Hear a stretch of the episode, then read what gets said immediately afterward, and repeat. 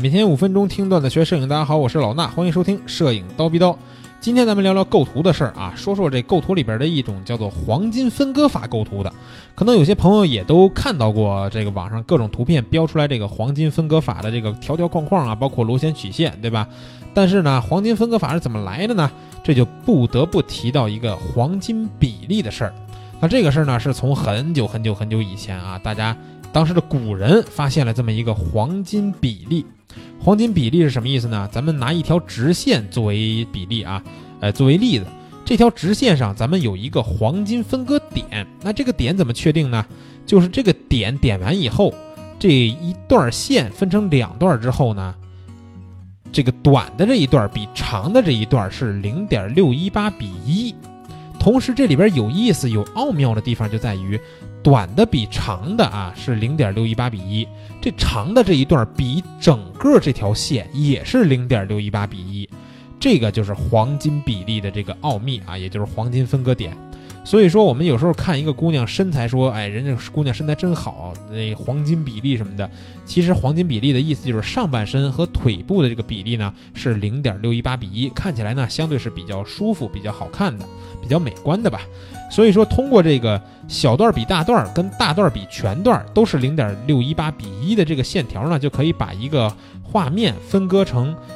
一小部分和一大部分，然后通过这一小部分里边再去划分一大部分、一小部分，然后再通过小的去划分，再通过小的去划分，无限划分就划分出来了那个咱们可以见到的那个黄金分割法的示意图。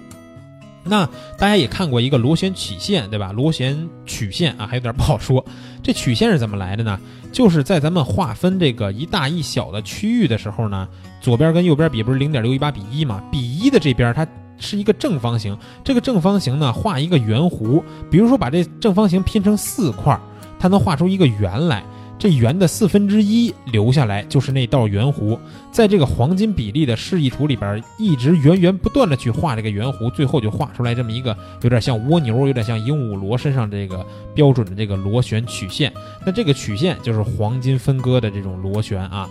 那这个呢，就是黄金分割法的一个简单的这个基简单的介绍吧。那其实这个呢，在我这个构图课程里边的这节专门讲黄金分割法这节课里边呢，我会通过视频的方式给大家讲的更明白。有可能大家听这个语音有点一头雾水，是吧？不知道具体是怎么画出来的。没关系，咱们今天要说的是黄金分割法这个构图方法呢，到底有没有科学依据？其实这个事儿呢，是经过很多年人们讨论的。我们知道这个短比长和长比全段有一个无限的零点六一八比一，就感觉很很有这个深奥的一些学问在里边，对吧？但是呢，它又没有明学明显的科学依据去判断说这东西就是最好看的。你说这一个好看不好看的标准，在人眼看东西这么主观的一个世界里边，他怎么判断它到底是不是真的呢？所以说，它有没有科学依据这个事儿，咱们是讨论不明白了。但是咱们要明白啊，这黄金分割法或者说黄金比例，它是一个标准。什么标准呢？在我们自己的审美水平没有达到非常高层次的时候，我们可以拿这个黄金比例先去判断一个事物或者一张作品的美观程度。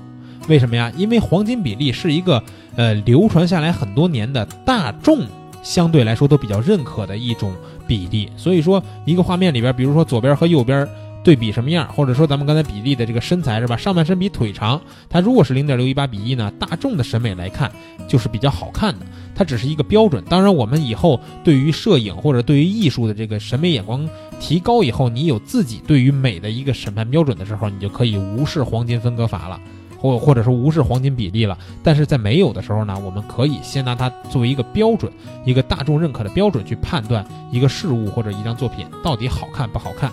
那其实由这个黄金分割法呢，呃，还衍生出来一种九宫格的构图。具体怎么衍生的呢？也是我会在课里边详细给大家讲。因为黄金分割法呢，通过黄金分割点，可以衍生出来一个类似于九宫格的一个。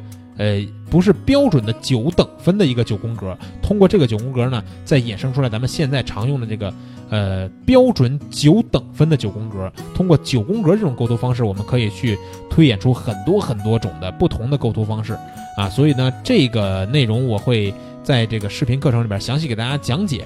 那在这儿呢，也是给大家推荐一下最近要上线啊，最近已经上线，已经开始讲的这套构图课程。不过没关系，它全套是一套这个视频系列课程加微信群的直播答疑的形式。微信群里边呢会陪会有这个每周两次的评片儿，然后帮大家。这个点评出来你照片构图存在的问题，然后呢，这个视频课程看起来是非常的直观啊，不像我现在跟你说你可能听不懂，或者说先聊原来那种形式，语音加图片，大家也不知道我说的具体是哪点。通过视频的形式，我可以给大家去拿鼠标比划，然后在画面里边告诉大家这个点、这个线、这个面是怎么回事。所以说这套构图课呢，你可以去关注一下。第一节课是免费公开课，不听白不听。那今天呢，咱们关于黄金比例这个事儿呢，先跟大家简单说到这儿，更多的呢。课里边会讲，你也可以下来跟我讨论一下，你到底觉得这个黄金比例有没有道理？那今天内容就是这些，明儿早上七点咱们不见不散。